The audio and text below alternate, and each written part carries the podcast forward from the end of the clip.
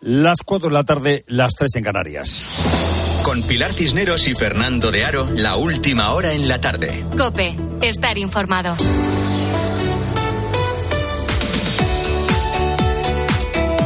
Muy buenas tardes a la gente, gente. Muy buenas tardes desde el centro de Milán.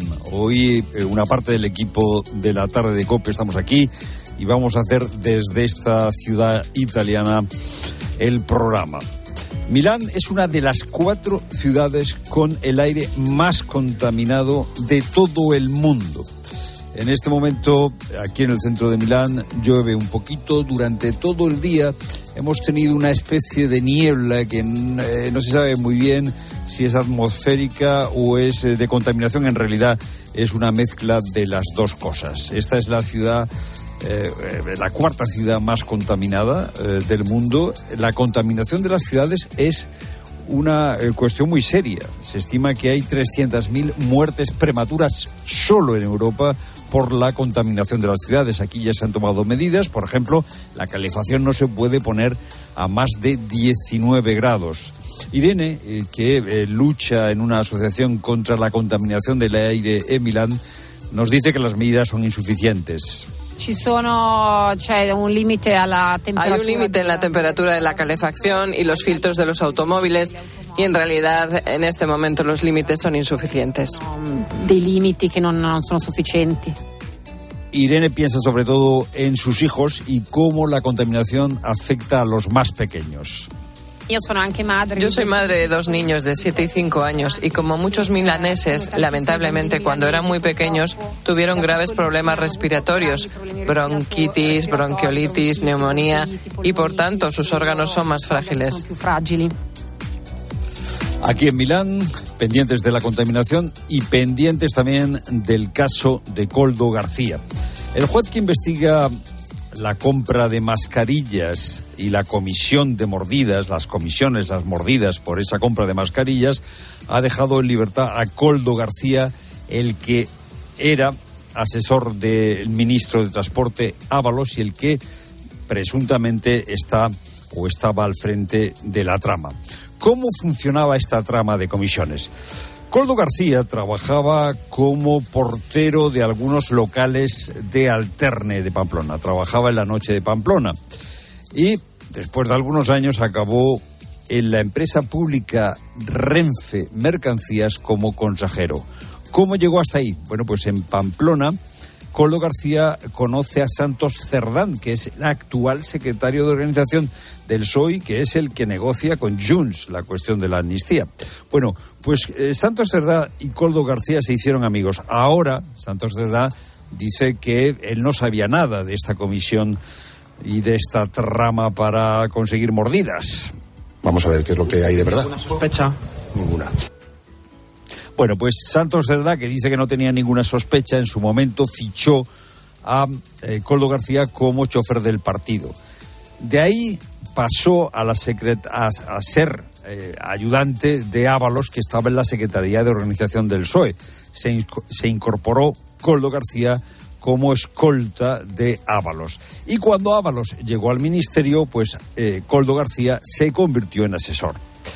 Como recordarás, en marzo de 2020 el gobierno aprobó el estado de alarma para luchar contra el COVID y eso suponía que el gobierno tenía el mando único para la compra de mascarillas y que se suspendía la eh, legislación habitual para hacer contratos del Estado. Los ministerios de Defensa, de Interior, de Transportes y de Sanidad podían hacer compra de las mascarillas y se habían suprimido, ya digo, las tradicionales garantías para la adjudicación de contratos de tal manera que los contratos se podían adjudicar a dedo. Algunos de esos contratos del Ministerio de Interior y del Ministerio de Transportes acabaron en manos de la empresa Soluciones de Gestión y Apoyo de Empresas, una empresa que en realidad no tenía nada que ver con la sanidad. Y aquí, y aquí es donde interviene Coldo García, que conseguía, parece ser, contratos para esta empresa a cambio de importantes comisiones. Ábalos dice que eso son todavía conjeturas. Estamos en reserva de sumario, por lo tanto, si alguien tiene acceso, pues estupendo, pero entiendo que son filtraciones o conjeturas. Filtraciones y conjeturas, dice Ábalos. Esta empresa, esta empresa que no tenía ninguna experiencia en materia de sanidad, soluciones y gestión y apoyo de empresas, se llama, había trabajado en África para la ejecución de algunos proyectos, también tuvo contratos del gobierno de Canarias y de Baleares. Siempre contratos para la compra de mascarillas en lo más duro de la pandemia, mediando mordidas que se llevaba en principio Coldo García. Es lo primero, no lo único. Buenas tardes, Pilar Cineros. Buenas tardes, Fernando. Buenas tardes a todos. Y contamos que la supervivencia en pacientes con quemaduras muy graves en una superficie muy elevada de su cuerpo, tratados con piel artificial, se ha elevado hasta el 80%. Son las conclusiones de un estudio de la Universidad de Granada tras una década utilizando una técnica en la que se fabrica piel a partir de las propias células del paciente. Se ha probado en 15 personas que habían sufrido quemaduras en al menos la mitad de su cuerpo. Uno de ellos es Álvaro Trigo. Ha explicado en Mediodía Cope cómo fue el proceso como la piel eh, tardan en, fabricarla, entre comillas, ¿no? Tres semanas o así, yo creo que eran tres, cuatro semanas. Mientras tanto, me iban operando todas las semanas, pero para ponerme piel homoinjertos, ¿no? Que es piel de donante, piel, piel de muerto. Y el día que, el día que tienen preparadas todas las, pues todas las láminas de piel, que se hacen en, en láminas de 12 por 12, llegan al hospital y ya es como una operación normal, directamente cubren todo de golpe. Las piernas, en mi caso fueron eso, las piernas y la espalda. Álvaro tiene 29 años y es de Madrid. Hace seis años, intentando apagar un incendio en casa de su abuela, cayó al fuego y terminó con el 63% de su cuerpo quemado. Ahora, después de 13 operaciones, lleva una vida completamente normal. Y la Audiencia Nacional obliga al juez Santiago Pedraz a que dicte orden de detención nacional e internacional contra un hijo de Presidente de Guinea Ecuatorial, por el presunto secuestro y torturas de cuatro opositores en noviembre de 2019. Patricia Rossetti. Órdenes de detención nacionales e internacionales para Carmelo Obono Obiang y otros dos miembros del gobierno guineano. La sala de lo penal estima el recurso de familiares de los opositores, una causa que se investiga desde 2019. El juez Pedraz decidió enviarla a Guinea Ecuatorial, pero fue recurrida. La sala revoca la decisión del magistrado de rechazar la orden de arresto del hijo de Obiang y los otros dos denunciados. Resulta evidente que están en situación de rebeldía en una causa que ha aportado bastantes datos sobre su posible implicación en los hechos que se investigan, destaca la sala, y cuestiona que Pedraz no diese ningún motivo para justificar de forma razonada su rechazo a dictar órdenes de detención. Se les dio toda facilidad para declarar, pero se negaron a comparecer. No existe conflicto de jurisdicción que supusiera la pérdida de competencia de la Audiencia Nacional. Y contamos que mañana la electricidad registrará su mínimo anual y se quedará por debajo de los 7 euros por megavatio hora. Caerá un 37% con respecto al precio al que la estamos pagando hoy. El precio más bajo será entre las 2 y las 4 de la tarde y el más alto entre las 9 y las 10 de la noche. Y en deportes, el centrocampista del Real Madrid, Tony Cross, anuncia que vuelve a la selección alemana. Xavi Lasso. Sí, Pilar, estábamos esperando la decisión y el futbolista ya lo ha hecho oficial, Melchor Ruiz. Sí, lo ha hecho oficial a través de su Instagram. Dice, volveré a jugar con Alemania en marzo. ¿Por qué? Se pregunta Cross. Me lo pidió el seleccionador nacional y estoy dispuesto a hacerlo. Estoy seguro de que se puede hacer mucho más con el equipo en la Eurocopa de lo que la mayoría de la gente piensa en estos momentos. Hay que recordar que se retiró el 29 de junio del 2021 en una derrota en Wembley 2-0 ante Inglaterra y que reaparecerá el próximo día 23 en Lyon ante la selección francesa y el día 26 jugará en Alemania, en concreto en la ciudad de Frankfurt ante Países Bajos. Gracias, Melchor. Y ha sido un mediodía movido porque también hemos conocido que el seleccionador español Luis de la Fuente seguirá en el cargo hasta 2026. Isaac Foto. La comisión gestora que preside Pedro Rocha renueva al seleccionador Luis de la Fuente hasta 2026. Recordemos que el seleccionador terminaba contrato el próximo mes de junio en medio de la Eurocopa de Alemania y la gestora reunida esta mañana en la Federación ha autorizado a hacer uso de la cláusula para prolongar el contrato de Luis de la Fuente hasta después del Mundial de Canadá, México y Estados Unidos. Gracias, Isaac. Y un último apunte en Fórmula 1. Segundo día de test en Bahrein a falta de poco más de una hora para terminar. Carlos Sainz y su Ferrari primeros. Es tiempo ya para la información de tu cope más cercana. Pilar Cisneros y Fernando de Aro. La tarde.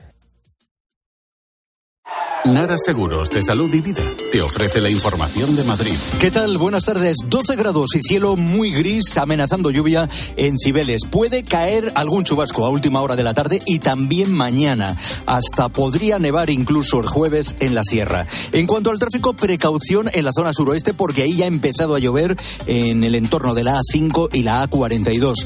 Dificultades de entrada además por la A3 en Rivas y A4 Pinto y también en la M40 en Coslada hacia la A3.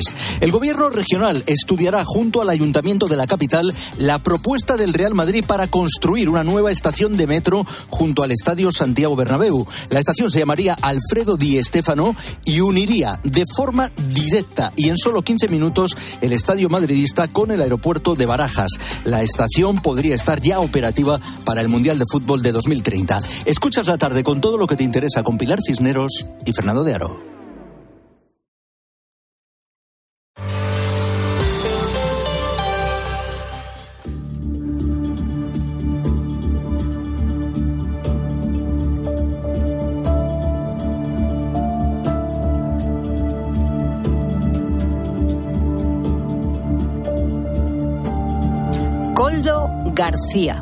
Es sin duda uno de los nombres del día. Pero ¿quién es este ex asesor del ex ministro de Transporte José Luis Ábalos? Bueno, su nombre lleva 24 horas siendo noticia desde que supimos que había sido detenido por una presunta corrupción en la compra de mascarillas durante la pandemia. Esta mañana el juez le ha dejado en libertad, pero le ha quitado el pasaporte, tiene prohibido salir de España y además tiene la obligación de presentarse en el juzgado cada 15 días. ¿Cuál ha sido su trayectoria?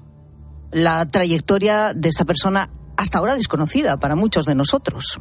Bueno, te adelanto su currículum o parte de ese currículum, que la verdad es que es cuanto menos llamativo por no decir polémico. En 1995 se le condena a dos y cuatro años de prisión por golpear a una persona cuando trabajaba como vigilante de seguridad. En el año 1996 es verdad que fue indultado por el gobierno de Aznar. En 2011, en los Sanfermines, participa en una pelea en la que resulta herido un menor. Pagó entonces una multa de 900 euros. 19 de enero de 2020 acompaña a Ábalos en el encuentro que este mantuvo en el aeropuerto de Madrid-Barajas con la vicepresidenta de Venezuela, Delcy Rodríguez, que tenía prohibida la entrada en territorio de la Unión Europea. Junio de 2021. Amenaza a José Antonio Díez, alcalde de León, cuando Ábalos era ministro de Transportes, tras un acto oficial en el que ambos estuvieron presentes. Pero hay mucho más.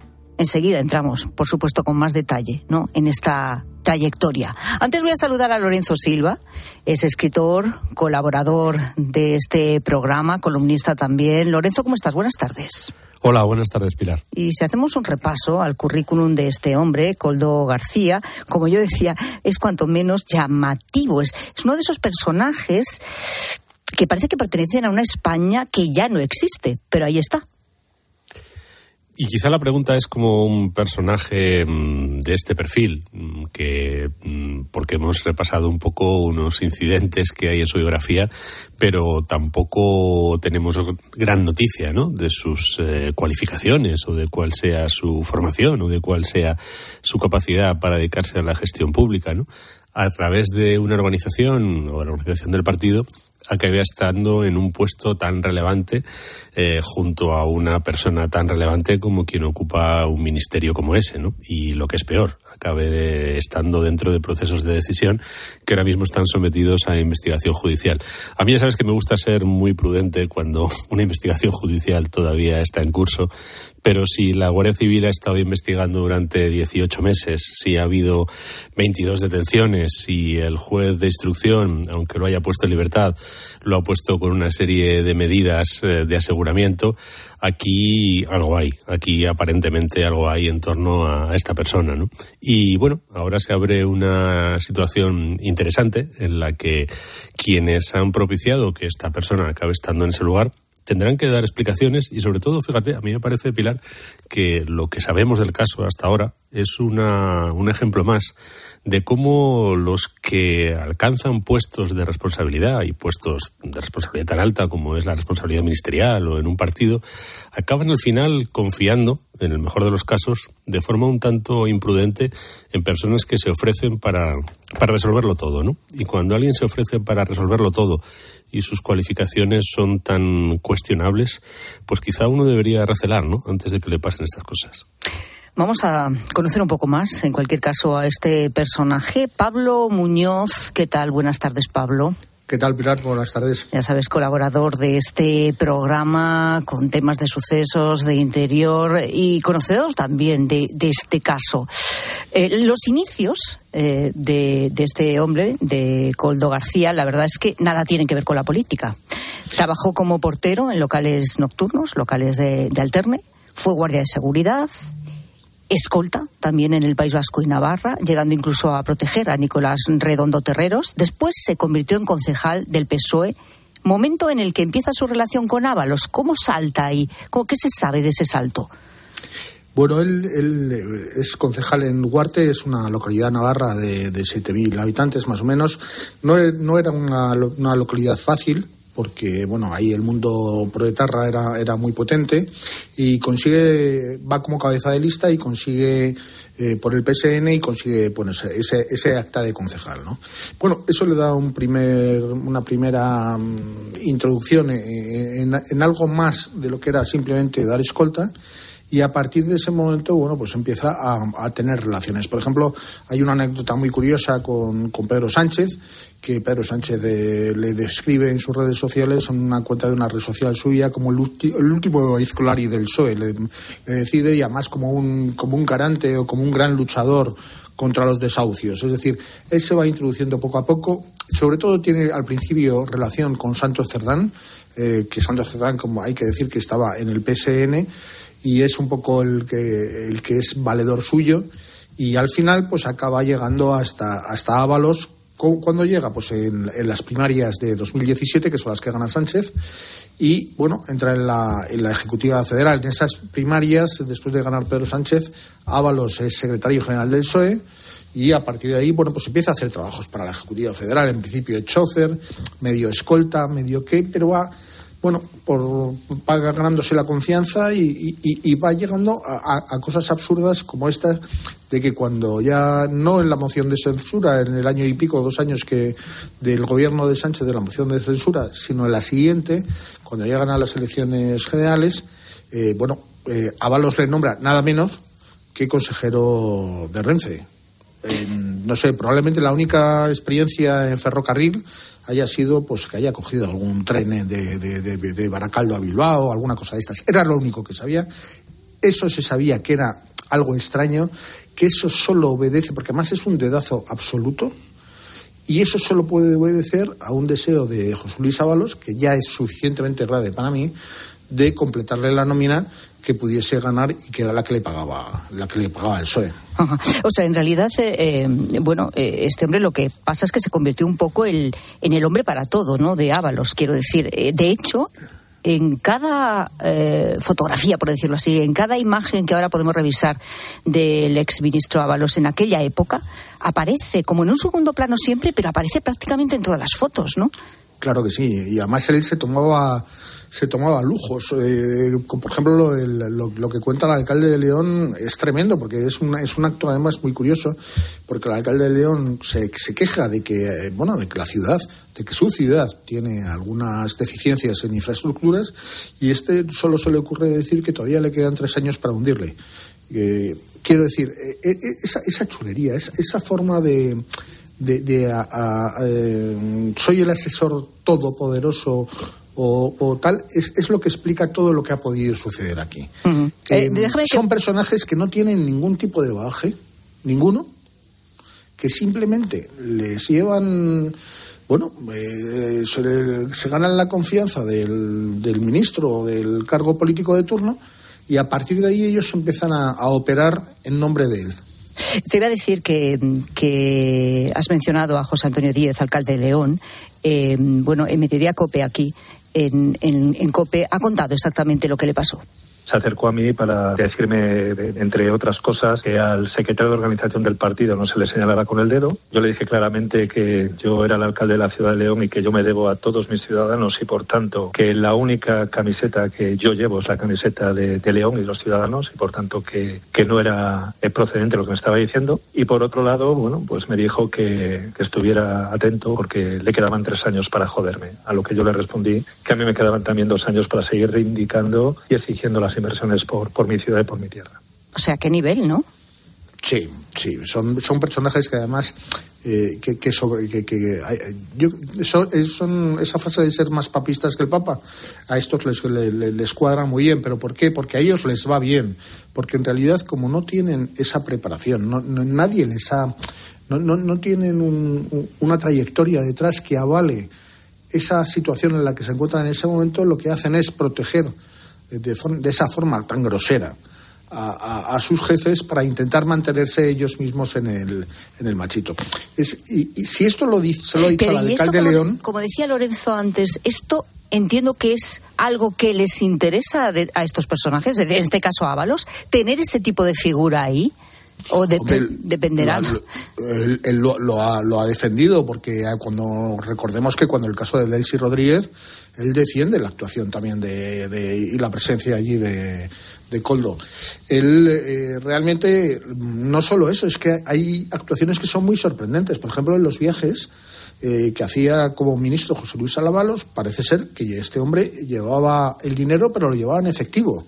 Y lo llevaba en tres bolsas distintas, una que ponía ministerio, otra que ponía partido y otra eh, José, José sin, sin tilde. Eh, eran tres bolsas de plástico, pero con dinero, con dinero físico. Que en una administración en este momento utilizar dinero físico es, es, es, realmente sorprendente. Yo no digo que sea delictivo, ¿no? Eso no, no soy quien para decirlo, pero en cualquier caso llama mucho la atención. ¿eh? Vayamos a la trama, ¿no? Eh, por la que bueno pues ha tenido que declarar ante el juez, aunque como estamos contando eh, ahora mismo está en libertad con, con, esas medidas cautelares que hemos dicho. ¿no? Eh, ¿Cuál sería exactamente el papel de Coldo García en esta trama de las mascarillas? Digamos es el que el que se pone en contacto con las administraciones para conseguir esos contratos. Eh, claro, normalmente estos contratos, ¿qué es lo que sucede? Eh, estamos hablando de una facturación de más de 50 millones de euros, pero estamos hablando de unas comisiones que, según nos dicen a nosotros en eh, bueno, pues fuentes de bien, fuentes interesantes, nos dice hablan de 15 millones de euros en comisiones, es decir, estaban duplicando el valor de, para que eso se suceda, para que esos 15 millones sean en comisiones, quiere decir que el Estado, los ministerios, las administraciones públicas, las administraciones públicas controladas por el Partido Socialista, hay que añadir, esas administraciones públicas probablemente, o según la investigación, o es muy posible, que hayan pagado a más del doble el precio de las mascarillas en un momento, en un momento en que estábamos en lo peor de la pandemia y además con una particularidad, con una empresa que se hace a través, todo esto a través de una empresa que entre su objeto social ni siquiera estaba el tema de material sanitario. Y esto es lo que no tiene sentido común ninguno. Bueno, la verdad es que nada casi de lo que estamos eh, comentando parece tener sentido común, ¿no? Al menos como entendemos nosotros. Yo creo que la gente normal y corriente, la gente de a pie, el sentido común y luego realmente con este tipo de personajes, como yo decía, que a mí, eh, pues con los datos que vamos obteniendo de su trayectoria, bueno, no es por nada, todo el mundo tiene derecho, desde luego, a mejorar, por decirlo así, en, su carrera y en su vida personal y profesional. Pero, hombre, es muy sorprendente, ¿no? Algunos de los saltos, eh, llamativo al menos, eh, y de las cosas que nos estás contando, Pablo.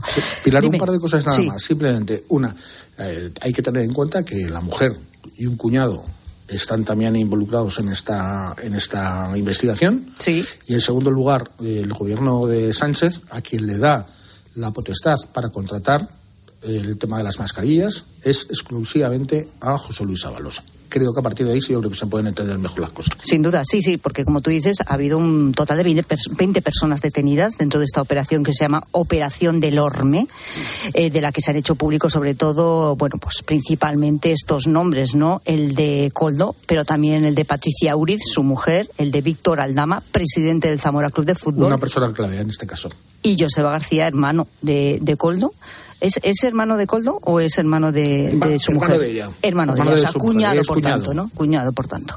Y luego están, bueno, estos dos, por, supuesto, el personaje clave de Ábalos, sin lugar a dudas, pues porque era su hombre para todo, como bien estamos viendo, y, bueno, y ese nombramiento a dedo que has dicho también, que es que es, muy llamativo, ¿no? De, consejero de, de Renfe.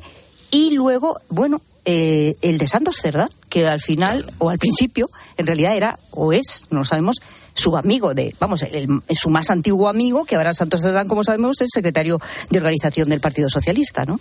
Sí, y además con una particularidad, quienes compran son el Ministerio del Interior, el Ministerio de Fomento, eh, Baleares, con, con, Francina Armengol, actual presidenta del Congreso, como presidenta de la comunidad, y Canarias, con Víctor Torres, entonces presidente de la comunidad. Todo administración socialista. Pablo Muñoz, como siempre, gracias por todos estos datos y por toda la información. Un abrazo. Vosotros, gracias. Bueno, Lorenzo, como bien decimos, eh, está todo esto ya eh, pues donde tiene que estar, en la justicia, y por lo tanto hay que ser prudente, al máximo, máxima prudencia.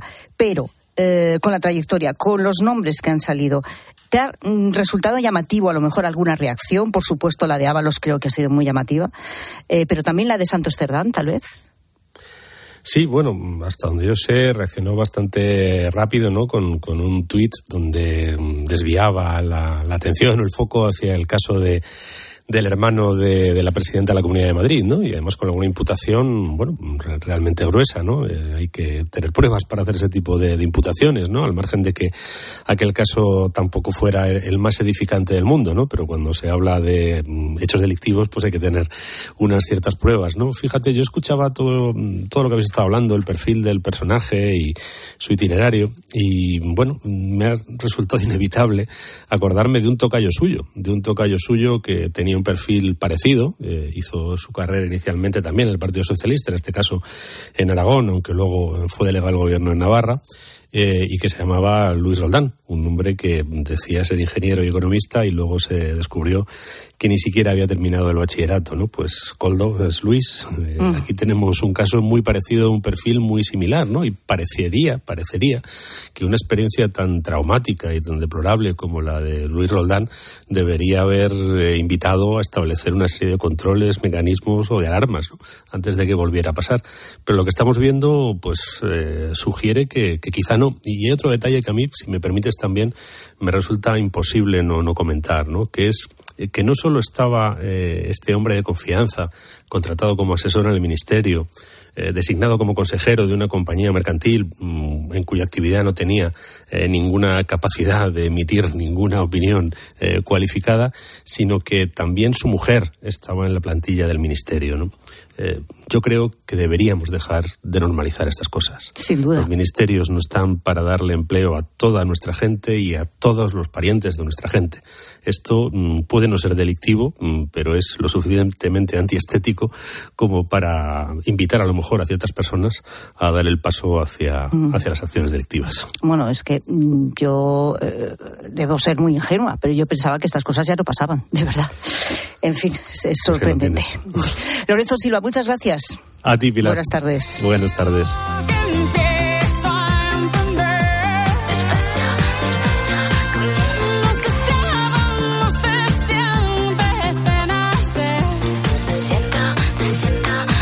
Tener que entonar muchas veces el mea culpa con esta cuestión. El 42% de los españoles lava su coche una vez por semana. No estoy entre ellos, todo hay que decirlo. Rosa Rosado, buenas tardes. Yo tampoco. Fernando tampoco. Eh, ni pensar. Eh, mira, Fernando que está en Milán y además hay muchísima contaminación, nos has dicho que es la ciudad más contaminada, la cuarta más contaminada del mundo. Y ahora está lloviendo un poquito. No quiero ni pensar la mezcla esa entre la contaminación atmosférica y la lluvia que cae, cómo estará dejando los coches por ahí. Sus retones. Sus retones. O como cuando viene aquí el aire sahariano y luego llueve un poco y se te quedan los coches hechos un asco. Bueno, ¿cada cuánto lavas el coche? Hay gente que, se, que lo tiene como impuesto. Cada semana, una de sus actividades de fin de semana es lavar el coche y dejarlo impecable por dentro y por fuera. ¿Y eso por qué ¿eh? será? Eso también es pues para estudiar, ¿eh? No lo sé, sí, es objeto de estudio. Y estamos luego un montón de gente que es que ni lo vemos sucio. No, yo la verdad es que casi nunca. Sucio sí está, sucio sí. Es que ni me fijo.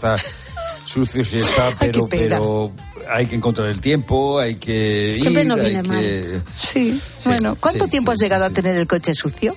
Hay alguien Yo es que te ha dicho, acuerdo. ¿ves? Haga usted el favor, lleve usted el coche a lavar. ¿No, no ve que los churretones ya, esto es una cosa Yo lo saqué la última vez que estuvo varios días lloviendo y, y tengo que confesar que me quedó bastante limpio. Ah, tú lo sacas a la calle cuando llueve para que se te limpie. Pero eso, eso no es verdad, Rosa, porque eh, eh, la, la lluvia no limpia. Pero cuando llueve mucho, sí. No, no, es que no estaba en Ah, Madrid, estaba en mi pueblo. tiene- Hombre, Ah, Aquí en Madrid sí, no me la lluvia en la mancha En tu limpia. pueblo es que da llueve de otra esplendor, manera. da esplendor. Pues hombre, es- hay más campo. Fija, hay más campo. Eh, Está todo más limpio. Lo la sueles la lavar mancha es otra cosa. Por ¿eh? dentro también, por fuera, pero por dentro también, o, lo sa- o solo por fuera y, y por dentro está hecho una pocilga. ¿Cuál es el coche más sucio en el que te has subido? Eso está muy feo, ¿eh? Lavarlo por fuera y por dentro que esté sucísimo. Ya, pero no tienes tiempo para todo. O una cosa o la otra. Bueno, pues A te no turnas una semana por dentro, otra semana por fuera.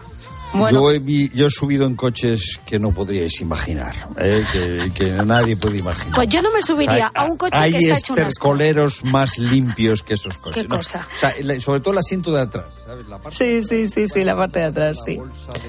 Y de todo allí. Espérate que te va Fernando, vente para acá. Se va para la parte de atrás. Que no te oímos. Ah, Ah, pero ahora, ahora ahora, sí, ahora sí. Ahora sí. La parte de atrás, pues la lata de patatas, la Coca-Cola, la cerveza. Hombre, la- no, eso está muy eh, feo. Muy feo. Bueno, sí, está muy gente, feo, pero gente. sí, pues, eh, es así. ¿De cuál es, de, de, de- de- de qué sección eres? ¿De la que lava el coche al menos una vez por semana o de la que tarda meses? ¿Qué creéis, el limpio o el sucio? Me da igual. El sucio. ¿Empezamos con el sucio? Como tú quieras. Sí, venga, pero Venga, el sucio. va- empezamos en alto, ¿eh?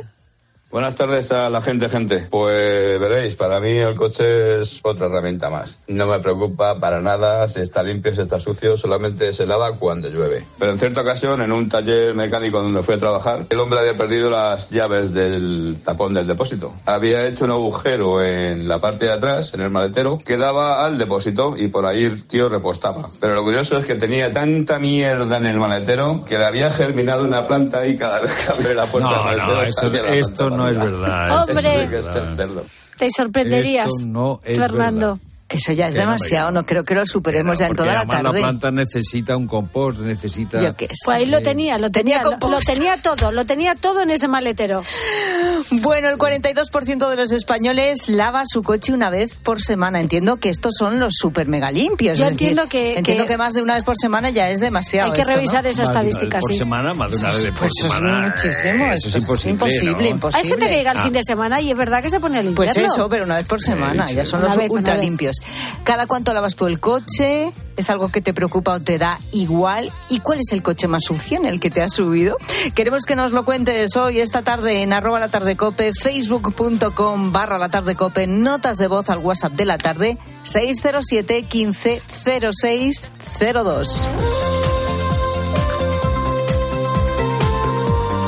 Pilar Cisneros y Fernando de Aro. La tarde. Cope, estar informado. Si es noticia, está en el partidazo de Cope. Topuria tiene en sus manos en sus guantillas el futuro. No solo el futuro de las MMA, también el tiempo venidero del boxeo. Yo creo que ha habido un punto de inflexión en los deportes de contacto en, en este país. Ilia Topuria me parece un fantástico competidor. Lo que pasa que no sé por qué mezclan este éxito en contraposición con, la, con el, el- el mundo del boxeo, porque... De lunes a viernes, desde las once y media de la noche. Todo lo que pasa en el deporte te lo cuenta Juanma Castaño en el partidazo de Cope. El número uno del deporte. Contratar la luz con Repsol, ahorrar en tus repostajes. Contratar la luz con Repsol, ahorrar en tus repostajes. Contratar la luz con Repsol. ¿Pero qué estás haciendo? Contratar la luz con Repsol. Porque ahorro 20 céntimos por litro en cada repostaje durante 12 meses pagando con Wilet. Contrata la luz con Repsol en el 950 52 50 o en Repsol.es y enciende tu ahorro. Te lo digo o te lo cuento. Te lo digo. No tienes seguro para mi coche eléctrico. Te lo cuento. Yo me voy a la mutua. Vente a la mutua y además de las mejores coberturas, te bajamos el precio de tus seguros, sea cual sea. Llama al 91 555 5555. Te lo digo o te lo cuento. Vente a la mutua. Condiciones en mutua.es. 29. Tus nuevas gafas graduadas de Sol Optical. Estrena gafas por solo 29 euros. Infórmate en soloptical.com. Solo los más rápidos disfrutarán de ofertas increíbles en el corte inglés. Y también los expertos en renovar su casa, con hasta un 60% de descuento en una selección de ropa de cama, baño y artículos de menaje de mesa y decoración marca el corte inglés. Así son las ofertas límite. Hasta el 29 de febrero en tienda web y app del corte inglés. Escuchas la tarde. Y recuerda, la mejor experiencia y el mejor sonido solo los encuentras en cope.es y en la aplicación móvil. Descárgatela. Descubre los diseños exclusivos y los productos innovadores de las tiendas porcelanosa. Piezas de gran formato, griferías con sistemas de ahorro, cocinas de inducción invisibles. La casa de tus sueños está en porcelanosa. Y ahora, del 1 al 16 de marzo, aprovecha los días porcelanosa con descuentos muy especiales. Porcelanosa. En Carglass te ofrecemos el mejor servicio y de forma respetuosa con el medio ambiente. Por eso, nuestros talleres cuentan con contenedores específicos para reciclar los parabrisas sustituidos y otros cristales y así darles una segunda vida. Carglass cambia, Carglass repara. Con Chin Chin de Aflelu, llévate tu segundo par de gafas con cristales progresivos por solo un euro más. Y además, puedes pagar hasta en dos años sin intereses ni comisiones. Sí, tu segundo par de gafas progresivas por solo un euro más. No te lo pierdas. Ver condiciones. Cuando Elena abrió su paquete de Amazon, sintió mariposas en el estómago. Tecnología de cocción rápida, en modo grill.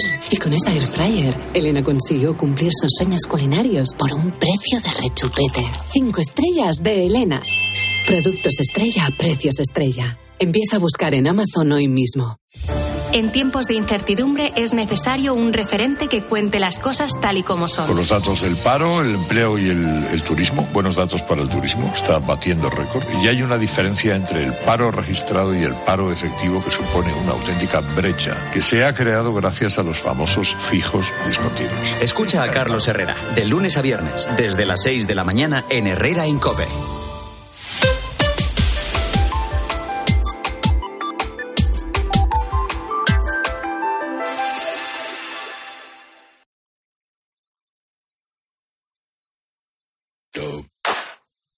Escuchas la tarde. Con Pilar Cisneros y Fernando de Aro. Cope, estar informado.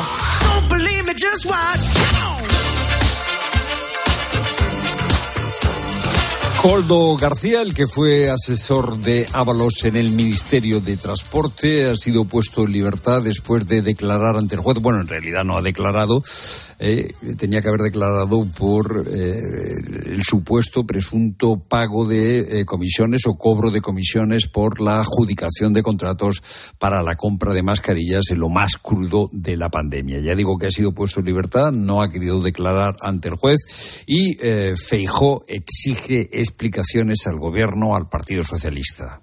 Y el presidente del gobierno guarda silencio e insulta a quienes le pedimos explicaciones. En cualquier gobierno serio hoy mismo debería el presidente del gobierno dar una rueda de prensa cuando hace 24 horas que conocemos que han detenido a un asesor para todo de los hombres claves del partido y de los hombres claves del gobierno en una trama de mordidas. Bueno, Ábalos ha dado ya dos eh, eh, explicaciones. Bueno, más que explicaciones, ha tenido dos reacciones, no son explicaciones.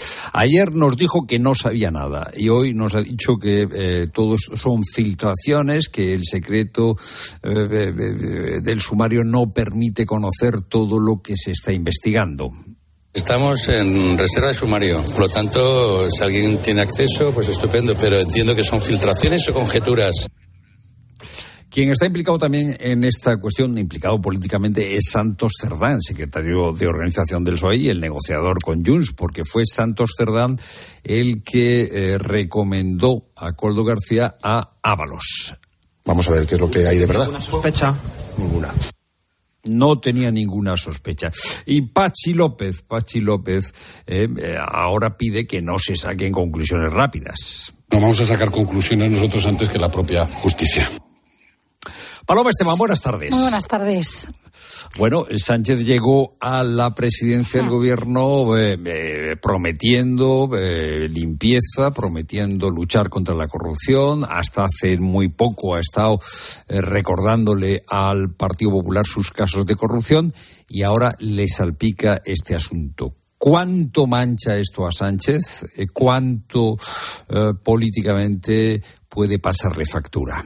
Pues fíjate, yo creo que mucho. Lo has definido muy bien. Esto es quizá lo que podemos llamar el talón de Aquiles ¿eh? de este gobierno, porque además de que es verdad que llega a través de esa moción de censura la primera vez al gobierno en 2018, piensa que es un poco la seña de identidad, ¿no? El PSOE de Sánchez siempre está repitiendo constantemente que con su gobierno no ha habido ningún caso de corrupción, siempre ha sido, digamos, el leitmotiv contra el Partido Popular. Entonces esto que además es un tema súper sensible, Fernando, porque es precisamente comisiones ilegales, mordidas, eh, con el material sanitario en la pandemia, o sea, lo tiene todo para ser un asunto muy, muy turbio y que penalice mucho al Partido Socialista. Y además afecta al corazón del partido, porque mm, el tal Coldo, que es un personaje que es verdad que todos ya venimos conociendo desde hace años, lo importante es que estaba muy cerca de Ábalos y de Santos Cerdán, que realmente son los pilares que han venido sustentando al Partido Socialista en la época de Sánchez. Por lo tanto, no es ni siquiera un caso más, no es un caso dentro del PSOE,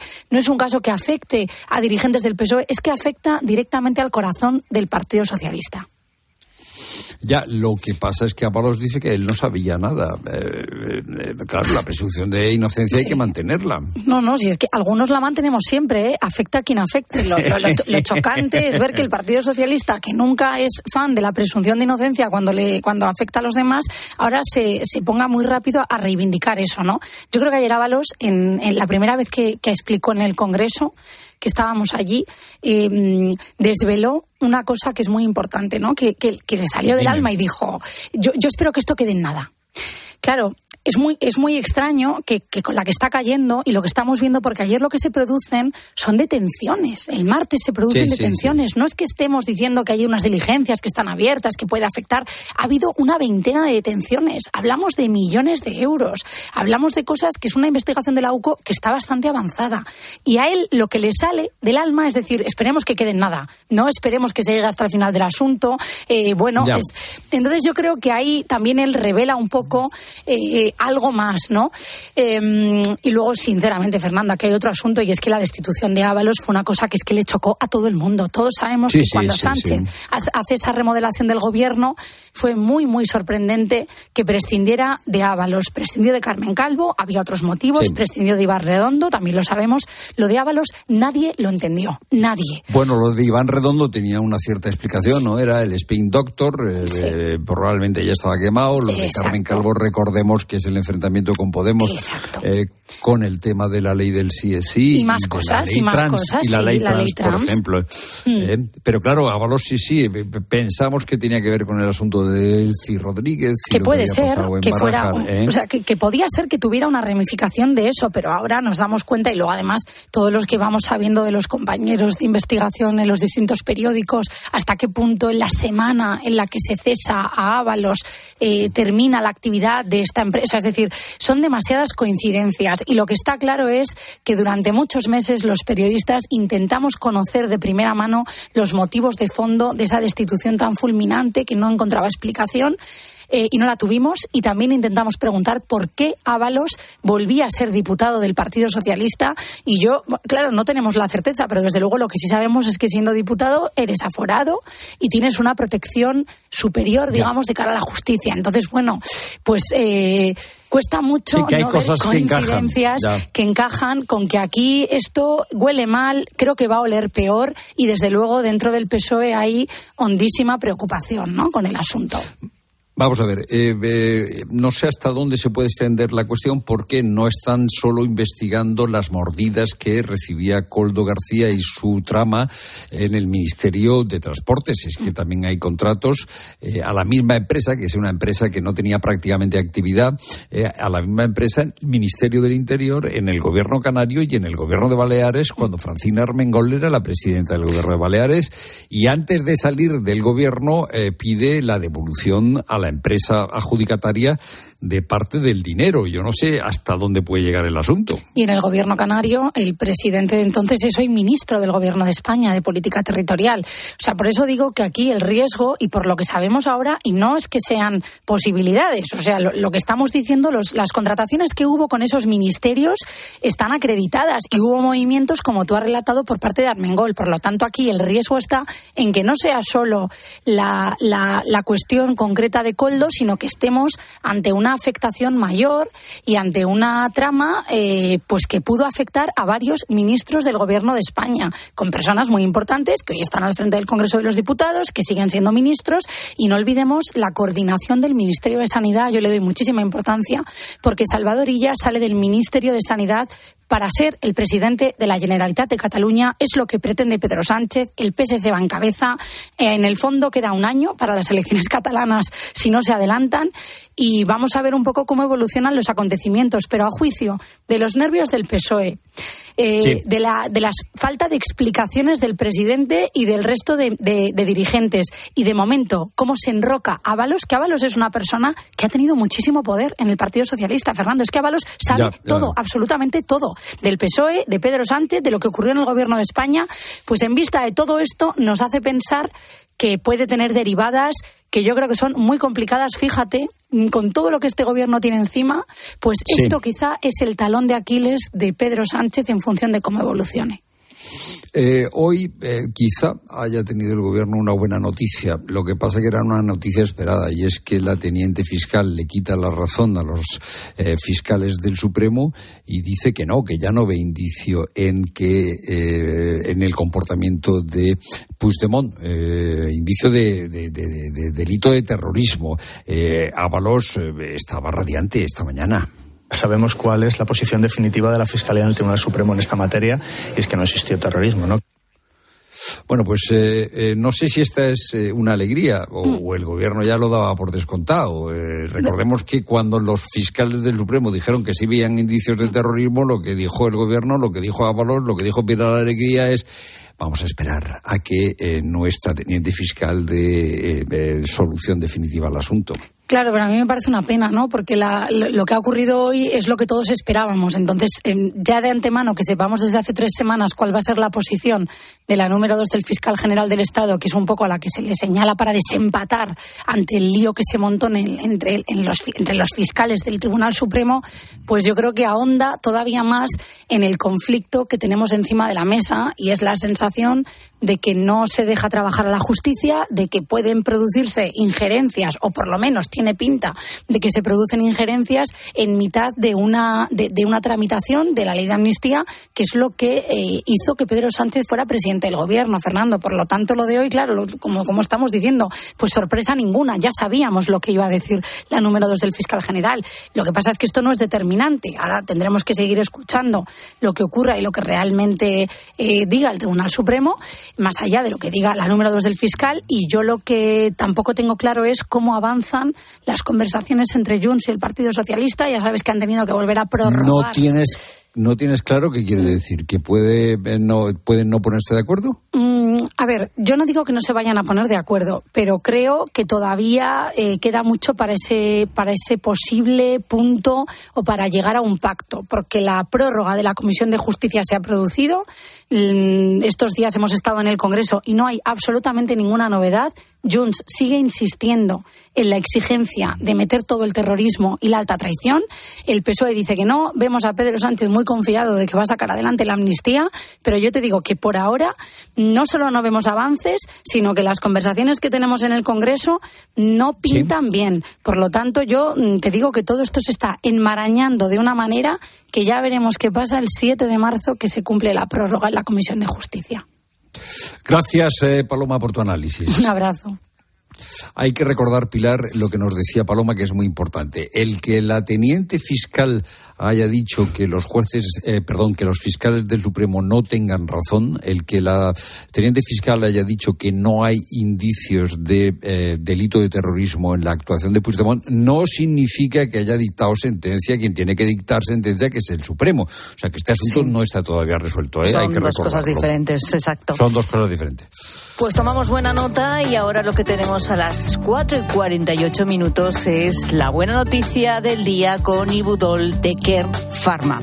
Mira, un equipo de 13 cirujanas pediátricas, anestesistas y enfermeras de distintos hospitales públicos de Sevilla, de Córdoba y Granada van a viajar el próximo lunes a Gambia, en África, para operar a 250 niños sin recursos. De esta manera van a ayudar a un cirujano pediátrico que hay en la zona, el único en la zona para atender a dos millones de niños.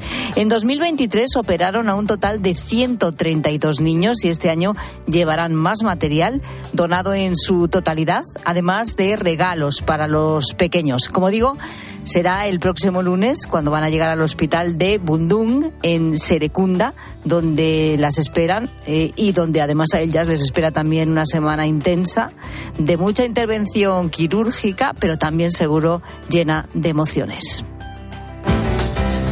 Al dolor de cabeza, ni agua. Al dolor muscular, ni agua. Y al dolor articular, ni agua. Ibudol es el primer ibuprofeno bebible en formato stick pack para aliviar el dolor rápidamente, con agradable sabor y sin necesidad de agua. Al dolor, ni agua. Ibudol tenía que ser de Kern Pharma. Lea las instrucciones de este medicamento y consulte al farmacéutico. Cualquier excusa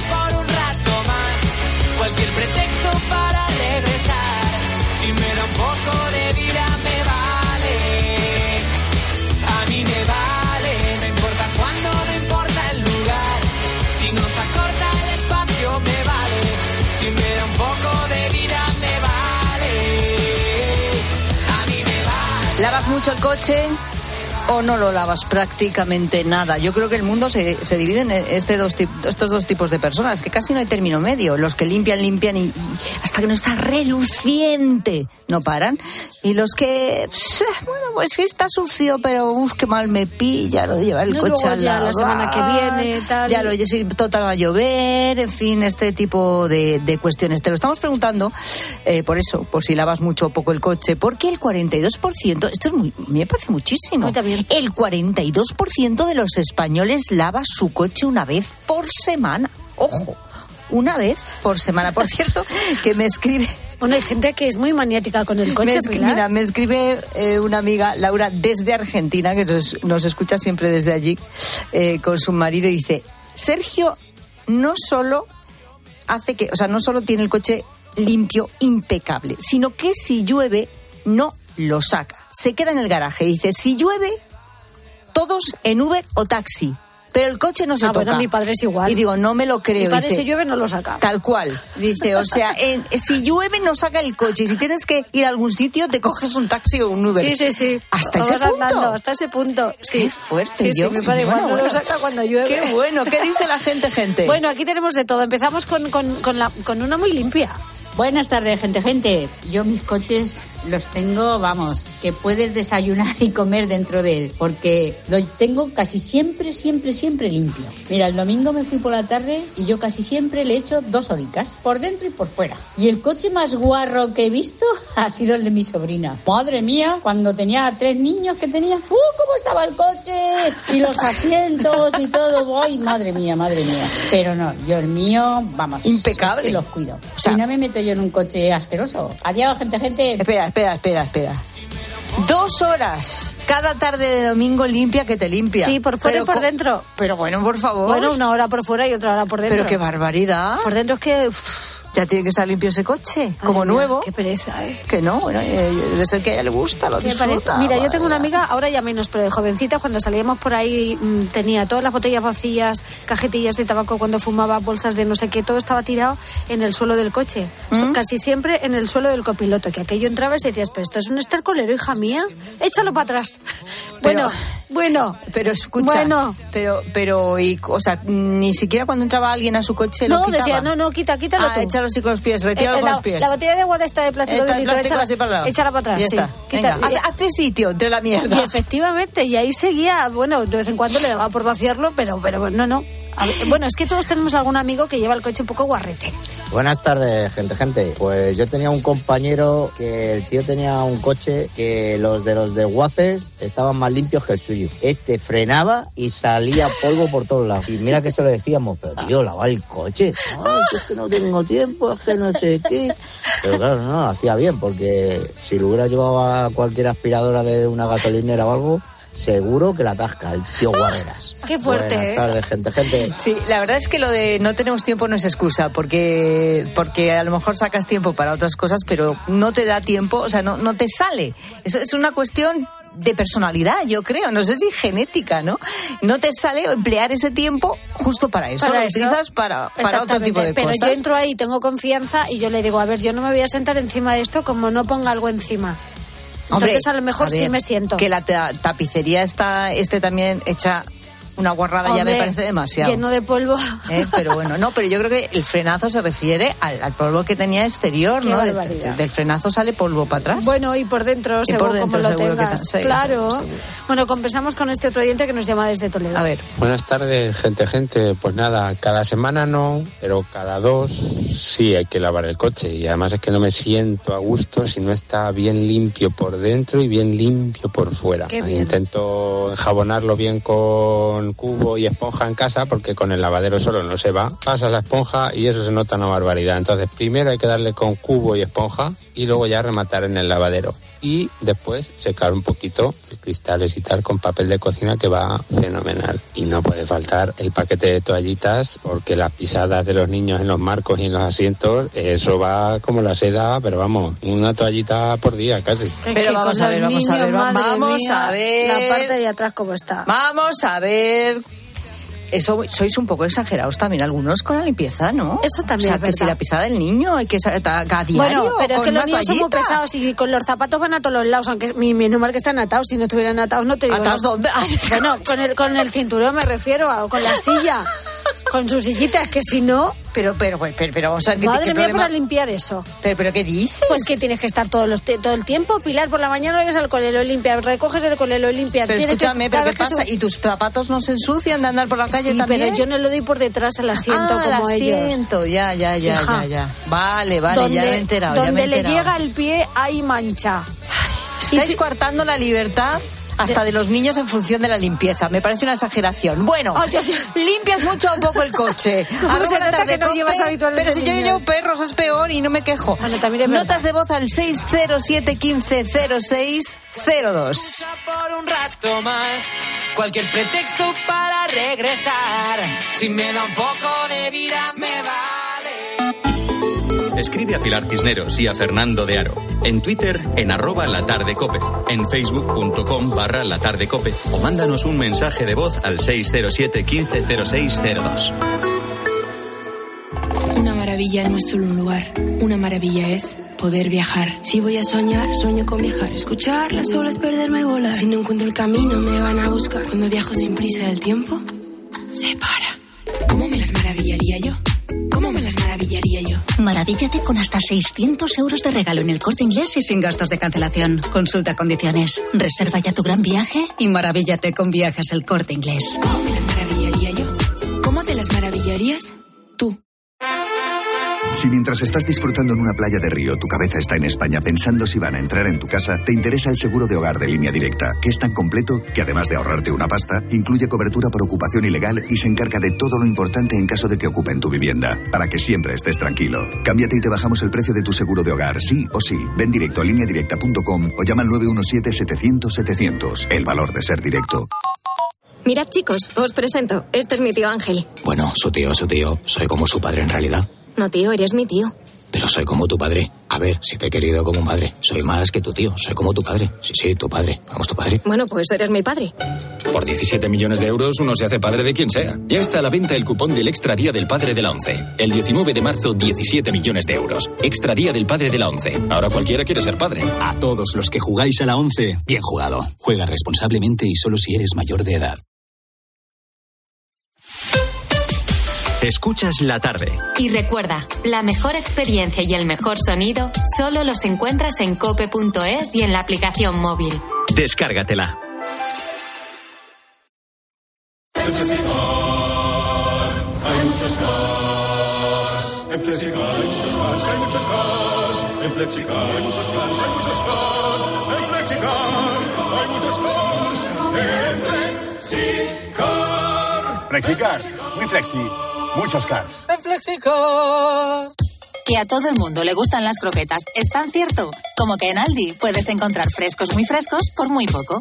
Vente a Aldi y disfruta hoy y siempre de precios bajos, como la bandeja de croquetas de bacalao a solo 2,29. Así de fácil, así de Aldi. Estimados viajeros, verano a la vista. El verano está más cerca de lo que crees. Tu viaje al Caribe desde solo 899 euros con Tour Mundial. O eres más de islas o un circuito por Tailandia. Anticipa tu reserva y consigue un cupón regalo de hasta 600 euros en el Corte Inglés. Consulta condiciones en viajes el Corte Inglés.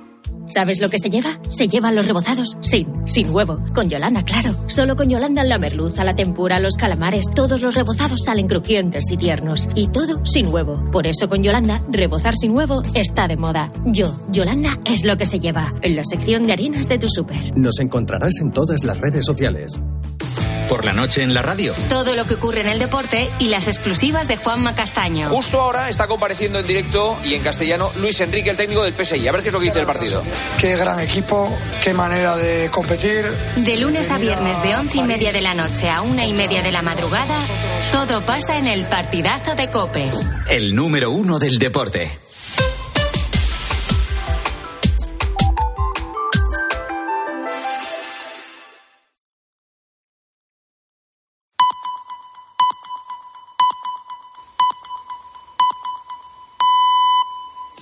Las